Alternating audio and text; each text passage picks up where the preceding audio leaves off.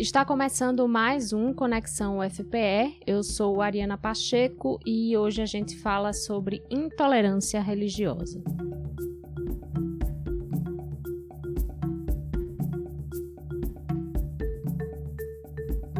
De acordo com o Ministério da Mulher, da Família e dos Direitos Humanos, em 2021 foram registradas mais de 580 denúncias de intolerância religiosa, ou seja, quase duas denúncias por dia. E se a gente comparar com o ano de 2020, esses mais de 500 casos representam um aumento de 140%. Sem contar que, segundo o levantamento da Globo News, somente de janeiro a junho desse ano já foram registradas 545 denúncias.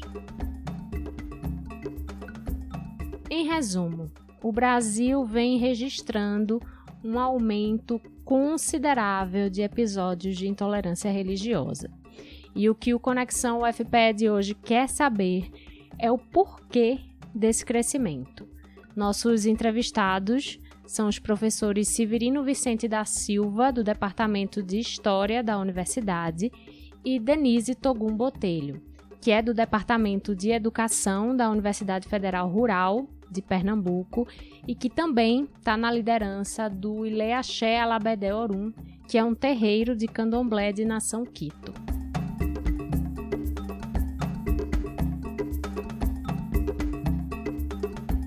Denise, queria começar te perguntando o que é que é a intolerância religiosa, como é que a gente pode caracterizar um episódio como esse? Bem, eu ficaria inclusive mais à vontade né, de já é, me referir a, a, esse processo como racismo religioso. Né? Por que, que eu entendo como racismo religioso? está direcionado para as religiões das minorias. Isso significa dizer que tem um componente racial que é motivador dessas disputas.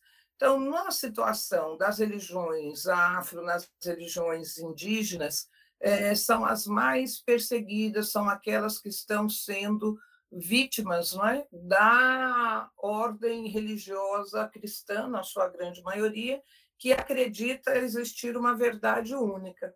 Uhum. O, o advento do racismo religioso né, tem um fundo, uma base econômica, que, na verdade, é uma disputa de fiéis, é uma disputa de espaço político, é uma disputa de espaço de poder.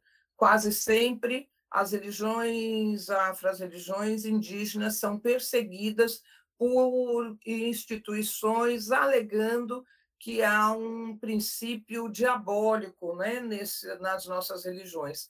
Um equívoco, porque no nosso panteão não há registro do diabo, o diabo não é uma invenção afro-brasileira nem africana. É, é até uma incoerência, porque não fomos nós que criamos o diabo, o diabo foi criado para por aqueles que nos perseguem. Uhum. Então, o que é interessante saber é que nossas religiões têm um princípio comunitário, a comunidade acontece, né? Em torno dos orixás, dos vodus, dos inquices, dos encantados, dos mestres, e muitas das vezes, numa lógica de uma sociedade extremamente competitiva, não é interessante que a gente tenha essa postura, porque isso vai na contramão né, desse projeto neoliberal que está na sociedade brasileira. Pois é, porque deveria haver uma liberdade religiosa, né? O liberalismo fala muito sobre isso, essa liberdade do indivíduo, na verdade é, liberdade não é dependendo de a, a que interesses, né? É, Porque hoje a gente tem, inclusive, né, no, na representação política, uma bancada toda organizada a partir dos fundamentalistas cristãos, e isso é um, uma preocupação imensa, porque o Estado ele deveria ser laico, mas a gente vai assistir isso no Congresso, a gente vai assistir isso nas escolas públicas, onde os nossos alunos, as nossas alunas independente do seu credo religioso, são obrigados a não é participarem da oração do Pai Nosso com a justificativa que é uma oração universal. Uhum. Nem dentro dos próprios cristãos o Pai Nosso, por exemplo, é uma, uma oração universal. Há controvérsias, né? mas há uma, uma imposição, porque quando você está nos lugares de poder, a sua verdade passa a ser a verdade de todas e todos. Né? Uhum. Severino, indo um pouquinho para a parte histórica disso tudo, né? Quais são as raízes dessa intolerância religiosa que a gente vê aqui no Brasil? Como é que ela historicamente foi construída? Eu acredito que, para falar, não falar diretamente e unicamente do Brasil, acho que a gente precisa perceber que essa intolerância ela está presente em diversos lugares do mundo, em muitos lugares do mundo. Né? É, o mais recente estudo de 2017 mostra ah, que há mais de 37 países que há uma prática de intolerância religiosa muito forte. Né? Uhum. Ah, esses países estão na China, estão na África, alguns na, na Europa, alguns partes. Quer dizer, há uma política de intolerância em alguns países, é, não é apenas no Brasil. Ou seja, é um fato, lamentavelmente, universal. E por que é universal? Porque os seres humanos eles têm uma dificuldade enorme. Apesar de nós nos formarmos em comunidade, né, nós temos uma dificuldade de reagir ou agir com comunidades diferentes das nossas. Estamos sempre com medo do outro. Então, acho que a intolerância se deve muito desse aspecto ancestral, do medo do desconhecido, medo do outro. Isso seria uma das razões.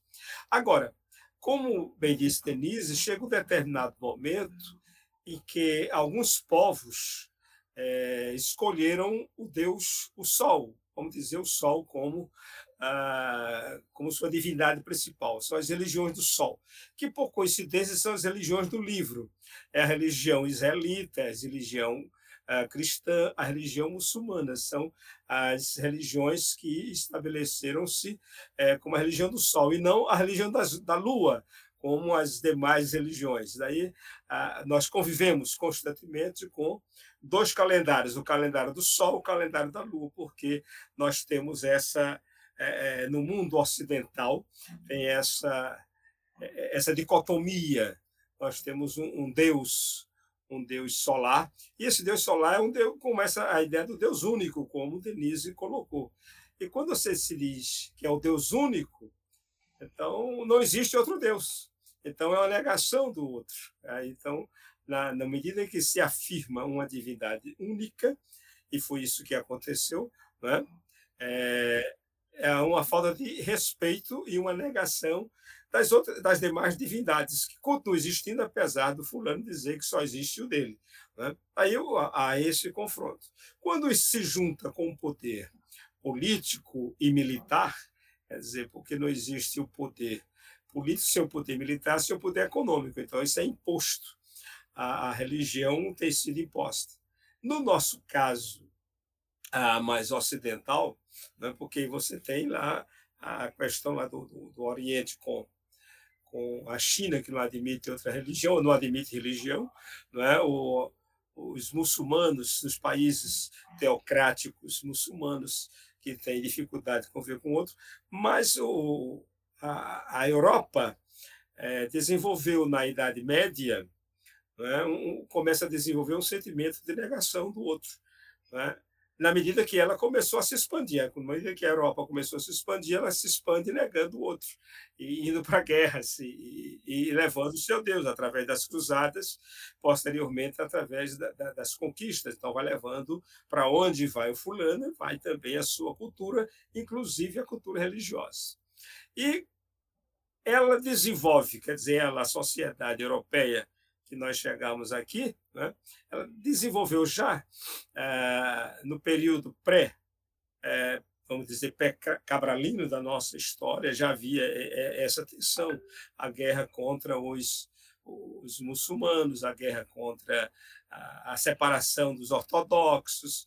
Então, a, a uma disputa pela fé ligada aos estados. Isso antes da chegada dos europeus aqui, que chegaram exatamente trazendo essa ideia. Quando isso se junta com o iluminismo, aí a coisa fica mais difícil, porque a questão vai ficar racional. E, e, então ele vai buscar justificativas dos seus atos emocionais, justificativas racionais. Claro, ela vai criar também esses modelos que Denise colocou, separação igreja-estado, porque a guerra entre as religiões criou muito problema na Europa. Né? Durante cerca de 70 anos, franceses brigaram entre si por conta da religião, huguenotes e católicos, até que um dia eles perceberam, se a gente continuar brigando o tempo todo, daqui a pouco não tem mais França. Então vamos superar esse processo e vamos encontrar um meio caminho de conviver protestantes e católicos na França, com a predominância católica. Não é à toa que o rei disse: é, é, a França merece uma missa. Se o problema para a gente fazer a paz é assistir uma missa e participar da missa, eu vou para a missa e vou ser o rei dos franceses e a gente vai parar de matar por causa de Deus. Né? Na verdade, estavam se matando por causa do poder. Né? Uhum. E aí, isso chega até os nossos dias, lamentavelmente, nós não conseguimos superar ainda esse medo terrível que nós temos do outro. Né? E aí enfeiamos o outro, encontramos as coisas feias dentro de nós e às vezes colocamos essas coisas feias ah, para os outros. É o que acontece, por exemplo, com, com o, o, diabo, que é uma construção que vai sendo feita ao longo de 300 anos e que, quando ocorre o processo de expansão portuguesa sobre a América e o período de Portugal dominando isso aqui, também da mesma maneira a Espanha, e também os anglicanos, né, na, nos Estados Unidos, no que é hoje Estados Unidos. A gente fica pensando que isso é somente entre católicos é, portugueses e, e, e, espanhóis, como, como uma vez Caetano Veloso disse, a América hispânica só dá essas coisas. Não, isso também acontece na América anglo-saxã. Eles também criaram e passaram adiante esse demônio né, que chega a nós, e, e, e o que nós temos hoje é, não sei, mais tarde a gente conversa mais sobre isso, chega hoje tá vindo dos Estados Unidos. Essa intolerância que nós temos hoje é diferente da intolerância que nós tínhamos, é, digamos, há 70 ou 100 anos atrás. A intolerância hoje veio dos Estados Unidos.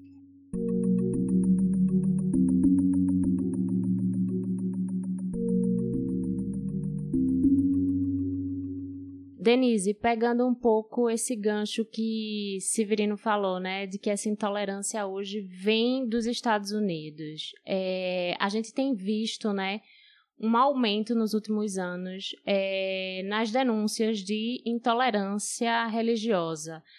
O que, que a gente poderia apontar como causas para isso? É, nós não podemos esquecer que, infelizmente, nós passamos pelo, pela experiência nefasta da escravidão. É, a, o, a primeira argumentação não é, para a escravidão era que negros e indígenas eram pessoas sem almas, isso postulado pela igreja, para justificar isso. Então, a partir daí, você já cria não é nesse imaginário cristão uma subcategoria de humanos, porque se eles não têm alma, né? se indígenas e negros vão, a partir do trabalho escravizado, ascender aos céus, a gente já tem aí uma cisão entre grupos étnico-raciais. Ou seja, nosso, nosso histórico né, de intolerância religiosa, de intolerância religiosa aqui no Brasil, vem lá da colônia, né? 1500, enfim, ali já começou, né, Denise? Da onde eu compreendo né, as relações étnico-raciais no país, já eh, nasce com a invasão do Brasil, não é criando essas categorias diferenciadas entre os grupos populacionais no nosso país. Então, veja bem, mesmo após a pseudo-abolição da escravidão, você não teve uma inserção de negros e negras e indígenas na sociedade de classes. Então, você não conseguiu superar esse distanciamento socioeconômico desses grupos. Isso significa dizer que aqueles e aquelas que um dia foram condenados pela própria igreja, mesmo após a abolição, continu, abolição continuaram neste patamar não é de exclusão, de inferioridade, subalternização, e não seria diferente com a sua manifestação religiosa. Eu até diria com a sua espiritualidade, porque religião é um conceito muito ligado ao Ocidente e a prática né, religiosa, a espiritualidade das uh, religiões de matriz africanas ou das uh, religiões afro-brasileiras ou indígenas uh, está para além de um exercício sacrosanto, né? É um modo de vida que perpassa toda a nossa existência. Então, eu sou uma pessoa que sou iniciada em algum, e algum está aqui, né? Algum não está só no terreiro, algum está no computador, já que ele é uma representatividade da tecnologia.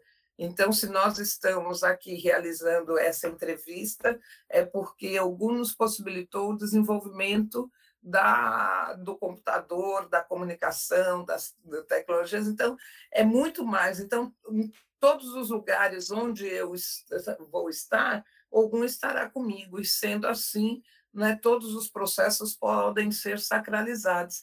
Então, uma, a religião não dá conta disso, né? Uhum. A religião é uma necessidade, não é, das pessoas se religarem. E eu nunca me separei do meu orixá, né? Ele sempre esteve presente em mim. Então, ainda assim, nós que temos essa visão, né, somos chamados de primitivos, não é? Somos, nós temos ah, como corpos é, formativo os versos sagrados, os, os itãs. Então, isto também nos é, faz ter um tipo de performance diferenciada, o que não significa que não há um corpo literário oral sobre não é os nossos valores, sobre os nossos princípios, uma das coisas mais importantes dentro do caminho dos orixás é a integridade de caráter. E isso é passado de pai para filho, de, de mãe para filha, de boca para ouvido, porque a palavra tem força, a palavra tem espírito. E aí a escolha, até os dias de hoje, mesmo nós estando no período, em pleno século XXI, não é com todas as possibilidades aí de registro e hoje a gente já faz isso, mas ainda os processos de aprendizagem se dá, não é, de boca a, aos ouvidos e dos ouvidos ao coração, assim que a gente compreende. É, Severino, quero resgatar um pouco o que você falou na resposta anterior, tá?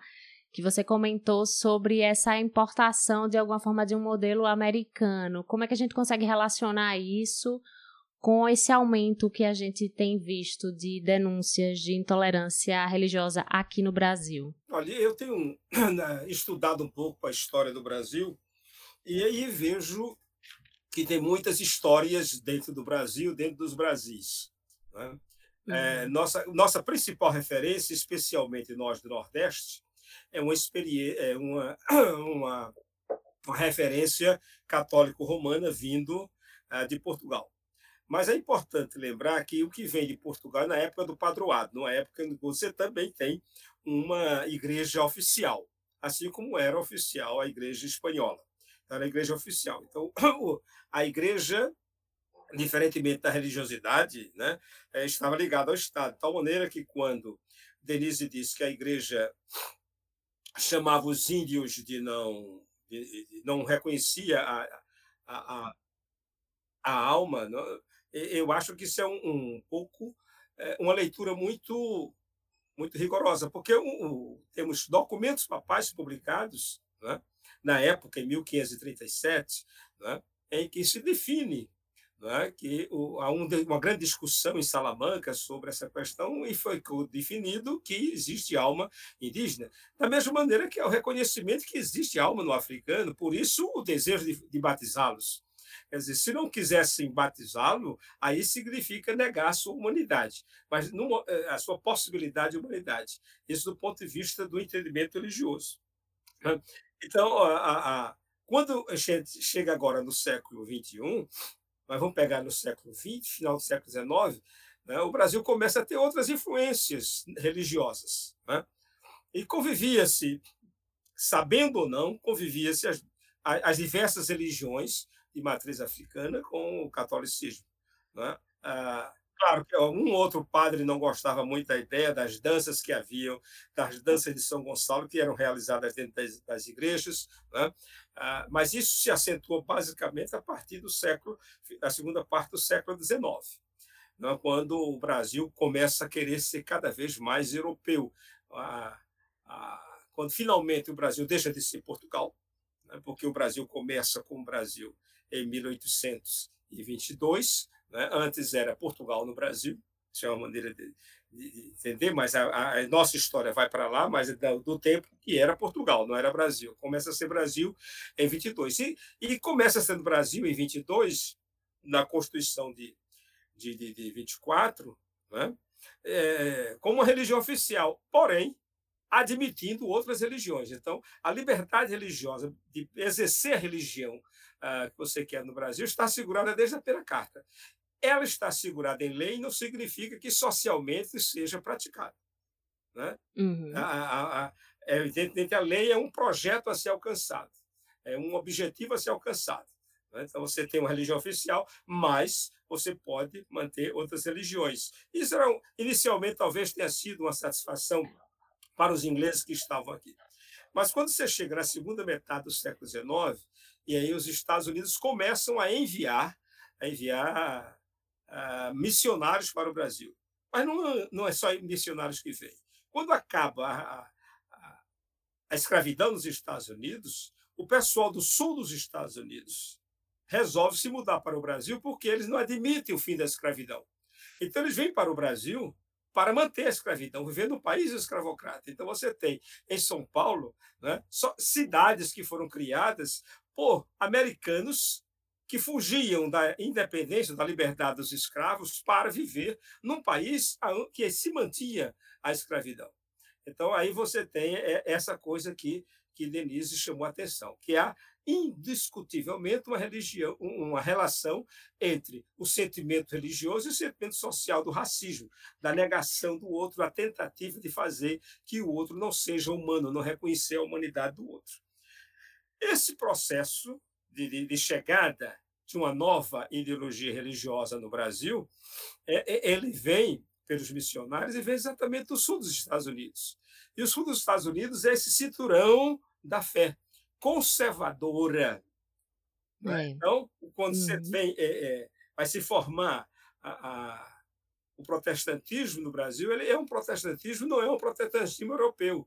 O protestantismo europeu está lá no sul do país, lá com os luteranos, os luteranos lá no Rio Grande do Sul. Mas o resto do Brasil está, vai, ser, vai ser influenciado pelo, pelo, pelo protestantismo que vem do sul dos Estados Unidos, que é um protestantismo de pessoas racistas, é, fundamentalistas e, e, que vão dominar. E que no século XX né, decidiu, no início do século XX, numa reunião que aconteceu ah, é, no Panamá, os dirigentes protestantes decidiram que o Brasil nunca conheceu Jesus Cristo, era necessário cristianizá-lo.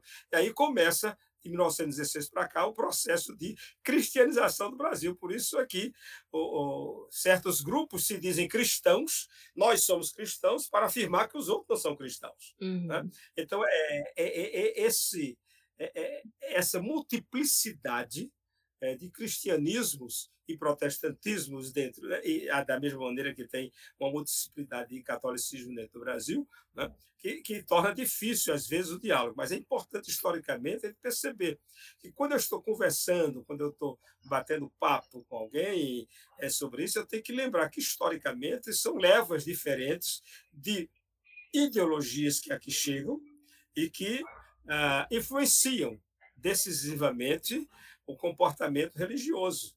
E, e, a esse comportamento religioso, né, se os católicos até conviviam bem com o diabo, né, os protestantes não convivem bem com o diabo. O diabo aqui colocando entre aspas que são as expressões da religião afro. Né? Se, se os padres, apesar de aqui ainda, né, Dias Gomes faz isso muito bem no, na, na, sua, na sua obra Pagador de Promessa, mostrando um padre intransigente que não permite que um católico vá pagar uma, uma promessa que ela fez, que ele fez a, a, a Santa Bárbara, mas não fez dentro da igreja, e, portanto, não pode ser Santa Bárbara, não é, não é isso, Denise? Aí, então, você tem um conflito religioso com o padre é, que está diante de um católico, um católico fervoroso, que fez uma promessa a Santa Bárbara, mas fez a promessa onde? No terreiro de Ansar. Aí fica difícil. O padre não aceita. E aí tem todo aquele drama aí, que foi apresentado no, no Pagador de Promessas. Então, são é, esses resquícios. Mas essas situações, é, que lamentavelmente continuam existindo. Né? No Brasil, existe hoje, pelo menos em 1900 e em 2017, a cada 15 horas, um templo religioso é atacado. Seja um templo religioso católico, seja um, um templo religioso umbandista, seja de afro-brasileira, seja de candomblé, né? e seja até mesmo ah, dos, do, dos protestantes. Então, a cada, a cada 15 horas existe um ataque a um templo, a um templo religioso no país. Isso mostra um determinado nível de intolerância que, é, que havia no passado. Agora, a gente não percebia que havia, porque, como disse muito bem Denise, né? e dizia Dom Helder, dizia, se Deus não quisesse que o homem criasse o computador, não daria a ele a inteligência para criar o computador. Assim como algum deu a inteligência para criar o computador. E assim, as divindades, os deuses todos, cada um cuida de, de, de, dessa sua coisa. O problema é como conviver isso. Este é o grande problema da humanidade, dos homens. Nós não uhum. aprendemos ainda a conviver com diferentes, a dividir o espaço com diferentes. Mas não é somente tolerar, é respeitar. É, é tolerar. Eu tolero você, eu estou com você porque eu tolero. Tudo bem, não posso fazer nada, tolero, fico por aí. Agora, outra coisa é respeitar. Que bom. Né? Há um respeito mútuo. Né? Há a possibilidade até do convite, das negociações internas e externas. Né? É, temos que avançar também nessa direção. Então, eu acho que a gente precisa é, entender é, é essas questões e por que né, é, é, esse racismo né, fica fortalecido com as religiões, né, com as religiões de maneira geral. Então, eu entendo que o racismo religioso ele tem uma herança né, desse do lugar do negro enquanto não não humano, né? Até hoje a gente percebe não é apenas a ritualística que envolve esses segmentos que são perseguidas, é um modo de ser, não é que tem como base uma matriz africana, não só na sua constituição como comunidade, mas na sua interação com a natureza, como é que eh, nós enxergamos a política. Então, imagine você, qual é o interesse hoje Vamos pegar só o exemplo do agronegócio, né? que destrói né, um número absurdo de florestas né, para fazer ou uma agro, agropecuária é, extensiva que vai acabar com todos o, a, toda a potencialidade da terra, e do nosso lado, os indígenas e os povos afro-brasileiros né, estão ali reivindicando como lugares sagrados, porque a nossa espiritualidade se dá a partir não é dos sítios é, da natureza. Então, nós não vamos desmatar a floresta amazônica, porque nós compreendemos que aquele é um território que pertence ao Oxóssi. E Oxóssi é a grande divindade né, que nos permite a abundância e a fartura. Se eu terminar, se eu exterminar não é, esse locus de Oxóssi, muito provavelmente isso reverterá né, contra as nossas próprias vidas. Isso cria já um lugar né, de distanciamento com os interesses econômicos atuais. Se você for pegar o caso de Brumadinho, o que, que virou hoje os rios naquela região? Como é que a morada de Oxum, que é a morada da Senhora das Águas Doces, foram infectadas e até hoje elas não foram recuperadas. Então, nós temos uma forma de estar no mundo e de se relacionar com outras pessoas, com os animais, com a natureza, que incomoda muitas das vezes aqueles e aquelas que nos perseguem. Nos persegue não é apenas porque nós temos uma religião diferente, mas uma religião que faz com que nós nos posicionemos no mundo de forma diferenciada. Então, quando alguém, por exemplo, agride uma jovem de 11 anos na rua, porque ela está apenas com uma vestimenta não é deste dessa religião e que é uma jovem não negra, isso já me leva a pensar que a vinculação, seja de qual grupo étnico-racial for as religiões de matriz africanas, todos serão negros ao final, porque essa uhum. representatividade ela é atacada inclusive em corpos não negros. Por isso que eu compreendo que nós, no Brasil, quando pensamos em racismo religioso, nós precisamos ver, por exemplo, os inúmeros casos de é, proselitismo que acontece dentro das escolas públicas. Como eu sempre digo, as escolas são públicas, né? teria que ter o princípio da laicidade.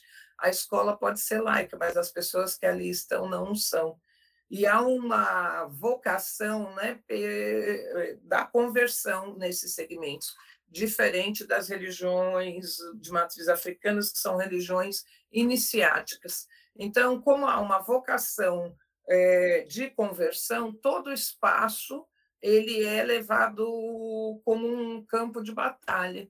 Mesmo que esse espaço seja a escola pública, mesmo que esse espaço seja o Congresso Nacional, mesmo que esses espaços sejam representações de um Estado que não deveria ter vinculação religiosa, porque nós sempre precisamos nos esconder, mesmo quando havia o sincretismo que nós cultuávamos, cultuávamos os nossos orixás, os senhores de engenho acreditavam que nós estávamos cultuando os santos da Igreja Católica não é coincidência que muitas das vezes um Maialorixá ou um Babalorixá é chamado de pai de santo ou de mãe de santo. Tem a ver com esses princípios de sincretismo.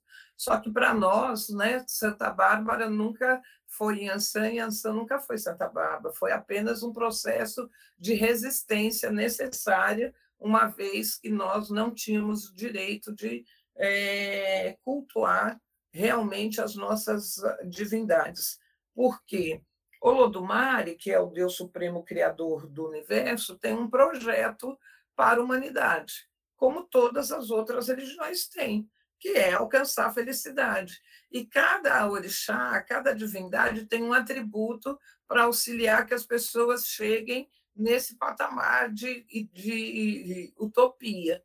E significa dizer que para a gente alcançar isso, a gente precisa é, ter boa saúde, a gente precisa ter acesso à escolarização, a gente precisa ter boa alimentação.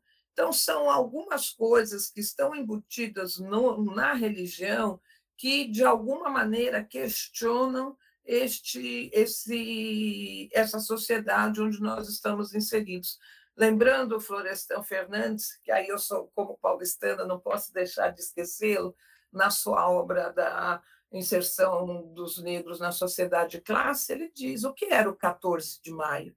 O 14 de maio, homens e mulheres negros, os recém-libertados, vagavam entre as ruas, entre as fazendas, porque simplesmente lhes foi tirado o trabalho escravizado, mas não lhe foi dado o direito ao trabalho assalariado, como outros grupos raciais assim o fizeram, né, a vinda dos europeus aqui com, com família, com condições de moradia, é bem diferenciado né, na lógica dos negros e negras que aqui continuaram. Né? Não houve essa inserção é, por parte do Estado para a, trazer né, para uma sociedade de classes os nossos negros e negras. Então, se nós vivemos numa situação de subalternidade, não será diferente com o nosso processo religioso.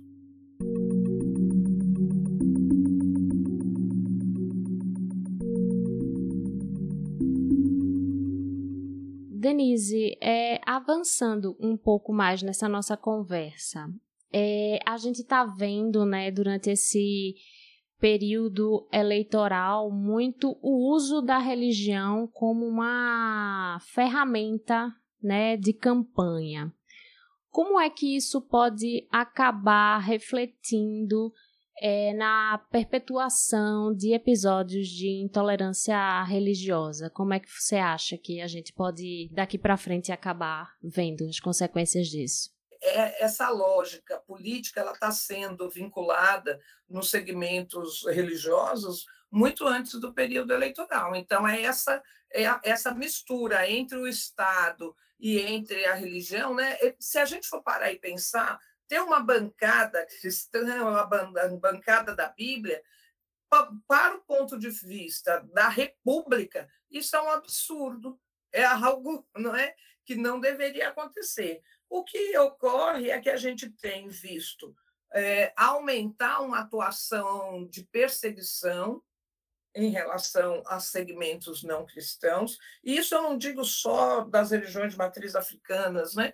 Os budistas estão sendo perseguidos, é, os judeus sempre foram perseguidos. Agora, existe um diferencial. Eu não tenho né, notícias que as sinagogas no Brasil são invadidas e seus símbolos religiosos são destruídos. Eu não tenho notícias que o segmento oriental, seja qual seja no tal, seja no budismo, seja não é em qualquer manifestação, tem os seus espaços adentrados e, e o ser, as suas lideranças submetidas né, a destruir suas próprias insígnias religiosas. Então, isso me preocupa, porque dá, fortalece esses grupos que acreditam em verdades únicas e absolutas a sair não é praticando atos de violência em nome de, de Jesus. E eu acho que isto é o que há de mais nefasto né, num uhum. processo religioso não há nenhuma violência em nenhum segmento religioso que se justifique.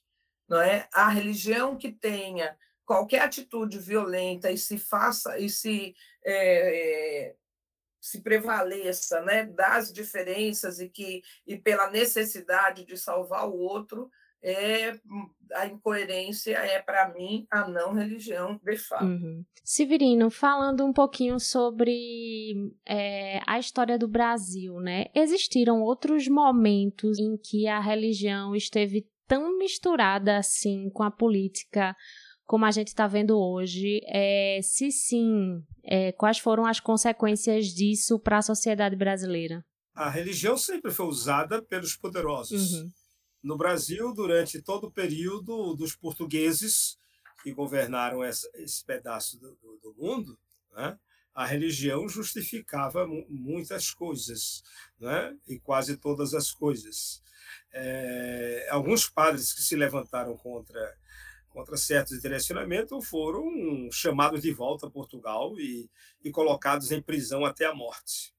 É, durante o, o período é, de independência, durante o período do Império, eh, tinha uma religião oficial. Tínhamos um imperador que não era um homem religioso, mas era o chefe da igreja, o imperador Pedro II. Ele pouco, ele era muito mais agnóstico do que qualquer coisa e, e, e tinha boas relações com todo mundo. Naquele período, você tem, como disse Denise, a, parte da população brasileira, a maior parte da população brasileira estava submetida ao processo de escravidão e submetendo, sendo submetida também a, a um processo de uma política de embranquecimento, de, de, de diminuição uh, das pessoas coloridas, seja as pessoas mais negras, negras, seja as pessoas menos negras, morenas. Né? Então, todo esse pessoal era visto de maneira, veja, por exemplo, o, o, o mulato né? o romance O Mulato, onde o fulano termina, não, sabe o que, que ele é dentro dessa sociedade. E durante a República, né, a perseguição à religião ela continua. O incidente, há um incidente lá no sul do país, né, ah, em torno era um movimento religioso popular em torno da, de uma ferrovia que ia sendo colocada e, e o pessoal se levantou para defender a, a não colocação dessa dessa ferrovia que ia sendo criada lá e, e deu um problema muito certo, uma certa matança lá no sul do país, na fronteira entre Paraná e Santa Catarina. Aqui no Brasil, aqui no Brasil, digo melhor, aqui no Nordeste, nós tivemos a questão do, do Antônio Conselheiro, né? a matança que foi feita com o exército brasileiro. Né? Uhum. Né? O exército brasileiro gosta de fazer guerra contra o povo. Né? Então, fez uma guerra contra, contra os nordestinos lá, né? é, Canudos, matando uma população enorme, uma população que era de pretos, de índios, de mulatos, de brancos, brancos pobres, evidentemente. Né? Tem o, a perseguição religiosa é, e uma certa tolerância em relação ao padre Cícero. Você tem muitos outros exemplos uh, disso aí. Também tem o, o esforço da igreja no início do século para retomar o seu papel oficial de maneira oficiosa, com Dom Lemo, fazendo uma romanização ou uma recuperação, criando uma nova cristandade né? é, no governo, tentando é, retomar o poder que costumeiramente a Igreja Católica percebia. Dom Leme era um homem interessante, mas era um homem já do passado, ele não estava entendendo que ele estava no século XX. Ele, afinal de contas, foi formado no século XIX, com a mentalidade do século XIX. É, e, recentemente, nós temos visto que ah, as mudanças e a capacidade, a mudança da religiosidade, da compreensão do papel da religião dentro da sociedade por parte dos católicos, né, tem provocado um certo parafuso em, em, em, alguns católicos. Nós perdemos, os católicos perderam uma grande quantidade de, de, de, de adeptos é, por conta das renovações é, é, criadas pelo Concílio Vaticano II. Alguém até disse que atualmente ele está meio prisioneiro do Concílio Vaticano II, não sabe para onde ela estaria assim. Mas ela também vai perdendo esse pessoal que vai ah, para outro lugar. Ninguém fica sem uma religião. De uma religião vai para outra. Aí você tem, nesse período, você tem a, a chegada em maior quantidade, a partir de 1940 e, e nos anos 50, uma quantidade de de pastores é, vindo dos Estados Unidos. Então, você tem um crescimento muito grande desse outro núcleo. E é esse núcleo hoje que está em torno do poder. E ele está lutando pelo poder. Se você olhar o mapa religioso da América Latina, né, é, nos últimos dez anos há um avanço. O catolicismo perdeu espaço em toda a América Latina. Há países em que o catolicismo já é minoria há muito tempo. Né? Uhum. Então, você não tem mais a, aquela América Latina católica, não existe mais, mais isso. Né? Ela, é, ela é difusa, é, é, ela é cada vez menor. Diz que daqui a 30 anos nós seremos, os católicos, eu vou dizer, os católicos seremos minoria.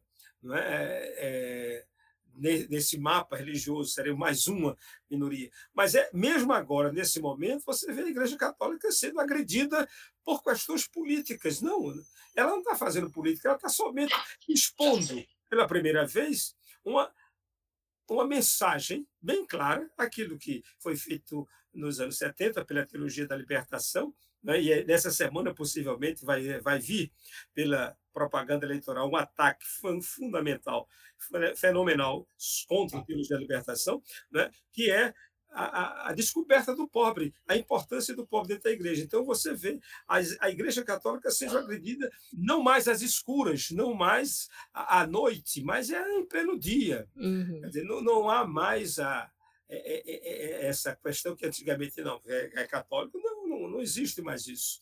Ah, o Brasil hoje é definitivamente uma terra em que os deuses fizeram uma guerra. Tem um livro famoso chamado A Guerra dos Deuses, pela briga das almas, e, e, e lamentavelmente é, é, essa guerra está sendo levada de uma maneira para uma espiritualidade muito negativa.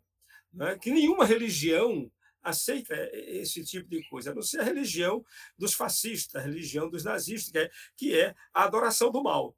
Então, o que nós vemos hoje são grupos de cristãos ou grupos de qualquer outra denominação que se chame, na verdade, eles estão cultuando o mal, estão cultuando o, o capital, estão cultuando a riqueza. Uhum. E foi um erro que, que a Igreja Católica teve no passado, a Igreja Ortodoxa, de certa maneira, tem até hoje, né? e nós ainda temos uma quantidade enorme de, de, de cristãos que acreditam que a, a, a, religião está nos templos bonitos, que a religião está. Quando a religião deve estar exatamente na vida, no cotidiano, na capacidade de transformação e de garantir a vida. Para isso é que a religião existe, para criar condições né, para que os homens possam ser, como disse Denise, né, ser feliz. Né? Quando eu era meninota, aprendi para que, é que Deus criou o homem? Para amar, ser feliz. Tá lá no catecismo, começa o catecismo, para que, para que Deus criou? Para amar e ser feliz. Né? Quer dizer, este é o objetivo das religiões, é fazer os homens ser felizes. Agora, os homens não são felizes, jamais serão felizes enquanto cultuarem o mal, enquanto cultuarem bezerros de ouro, enquanto cultuarem contas bancárias, enquanto cultuarem objetos, ao invés de cultivar as pessoas. Uhum. Isso todas as religiões dizem. Né? Essa espiritualidade é que está faltando. Daí vem a intolerância. Né? Quando as pessoas não percebem isso. E o intolerante quando escuta uma coisa dessa, ele fica mais intolerante ainda, o que é terrível, porque isso toca a emoção dele, aquela opção que ele fez. Quando eu rapaz, ele não admite que ele é, buscou o caminho do mal, pegando a senda do mal, pensando que estava indo na senda do bem.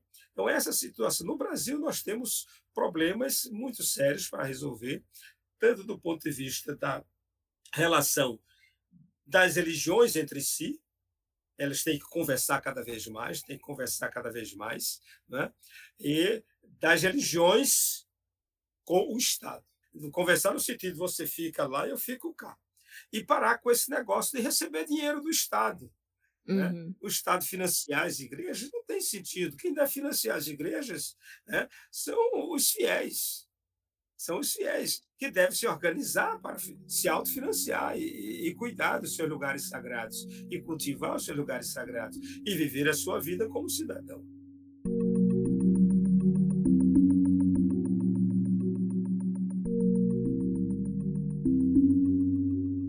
Denise e Severino, a gente vai entrando nos últimos minutinhos de programa, mas antes de encerrar, é, minha última pergunta para vocês é como combater a intolerância religiosa. E aí, falando tanto a nível de políticas públicas, quanto a nível individual mesmo, né? Como é que uma postura pessoal também é importante. Bom, um Estado democrático, de fato, ele vai promover né, realidade de igualdade para todos os seus grupos. É, nós já vivemos aqui no país a experiência de políticas públicas para os grupos que historicamente foram excluídos nessa sociedade, e a gente viu que a gente alçou bons voos. Um exemplo disso, por exemplo, são, a, são as cotas, né, ou reserva de vagas nas universidades. Um, uma política de ação afirmativa que, de alguma maneira, tenta reverter não é, um, um erro histórico cometido nesse país pelo sistema econômico da escravidão. Outras políticas que são direcionadas não é, para as mulheres, mulheres negras, mulheres indígenas, elas são extremamente importantes. Então, dentro de uma lógica, a primeira coisa que a gente precisa retomar a democracia nesse país. Na, na, na sequência, é preciso retomar uma política pública que tenha, inclusive, como base o controle social, onde aqueles e aquelas que estarão sendo beneficiados participem não é, da avaliação, da implementação dessas políticas. E, acima de tudo, é, uma educação que vá é, incentivar a, não só a convivência respeitosa, mas a interculturalidade. Não é apenas mostrar, valorizar, mas é possibilitar que hajam trocas reais dos grupos étnico-raciais presentes na sociedade brasileira. É preciso que nós tenhamos espaços iguais, tanto para a cultura negra, tanto quanto para a cultura é, indígena, para a cultura dominante, e que nós né, não toleremos, porque tolerar é algo que se desfaz em qualquer incidência. É preciso que nós possamos desenvolver respeito e princípios de cidadania real numa sociedade democrática. Eu digo basicamente o que, o que Denise disse, e ela termina dizendo que é fundamental o respeito, e é fundamental que a sociedade é, encontre meios de formar para o respeito, é? que as escolas comecem a formar para, para o respeito, que as famílias também passem a formar para o respeito, é? o respeito ao outro, a compreensão de que há uma diferenciação e que essa diferenciação não deve prejudicar o outro. Né? Pelo contrário, nós precisamos saber que o outro é diferente porque nós talvez precisemos auxiliá-lo ou ser auxiliado ou ser auxiliado através de políticas públicas que me deem a possibilidade que, de certa maneira, como se dizia, o berço não me deu, se dizia antigamente, fulano nasceu de bom berço, quer dizer, nasceu de uma família rica. Então, ah, como eu não nasci numa família rica, então eu preciso de, de ajuda, e a sociedade precisa compreender isso, porque se ela não compreender isso, ela se destrói, como está destruindo a Amazônia porque ela não percebe a importância da Amazônia, nem como economia, e muito menos como fonte de vida. É, se ela tivesse o mínimo de inteligência, esse aqui é um problema da nossa sociedade recente, é que ela perdeu a percepção da vida. Ela optou pela morte. Ela optou por matar, por destruir, não por construir né? destruir as políticas públicas que estavam sendo construídas, destruir ah, as instituições, destruir as escolas. Né? Isso tudo em benefício de um grupo pequeno e não no benefício de uma, de uma população maior. E aí precisamos nos unir cada vez mais. Talvez ah, as igrejas tenham um papel fundamental nisso, as religiões têm um papel fundamental nisso. Né? Assim como, lamentavelmente, algumas religiões estão agindo num papel fundamental, talvez querendo nos levar para a destruição de nós como nação, levar a nossa destruição como Estado, né, para o benefício de um pequeno grupo que se julga brasileiro e que os outros não são brasileiros. Daí você tem essa intolerância, por exemplo, de certos setores contra os nordestinos. Eles falam da grande nação brasileira, mas tem preconceito contra os nordestinos. Eles falam da grande nação brasileira, mas tem preconceito contra os mestiços. Eles falam da grande nação brasileira, mas tem é, preconceito contra os índios. Eles falam da grande nação brasileira, mas cultivam preconceito contra, contra os negros. Então, é, é essa situação tem que ser superada. Como será superada? Será através da luta constante dos democratas para criar uma democracia.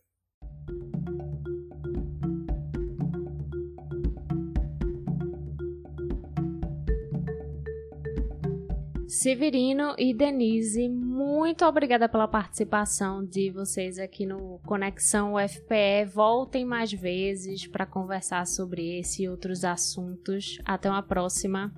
Obrigado. Prazer, Severino. Prazer, Adriana. Prazer, Até uma Denise. próxima. Muito bom conversar com você. Esse foi o Conexão UFPE, uma produção da Assessoria de Comunicação da Universidade.